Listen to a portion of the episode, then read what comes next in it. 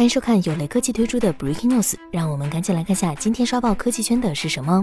二月八日，PlayStation 中国微博官宣将于二零二一年四月到六月发布国行版 PS 五。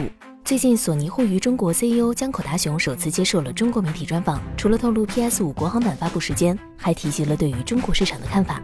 他表示，中国已经是全球最大的游戏市场，而令人吃惊的是，市场规模还在高速增长。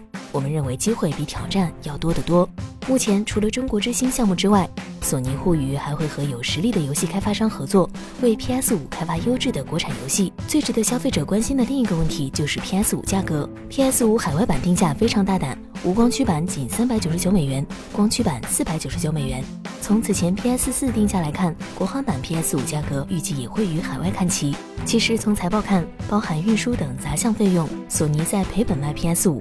不过，国内 PS 五普遍在涨价，其实索尼亏了，消费者也亏了，只有黄牛在赚大钱。江口达雄还表示，将会为中国用户提供各种试玩和体验产品的机会，让中国消费者可以在购买前充分了解产品，最大限度保障消费者的权益。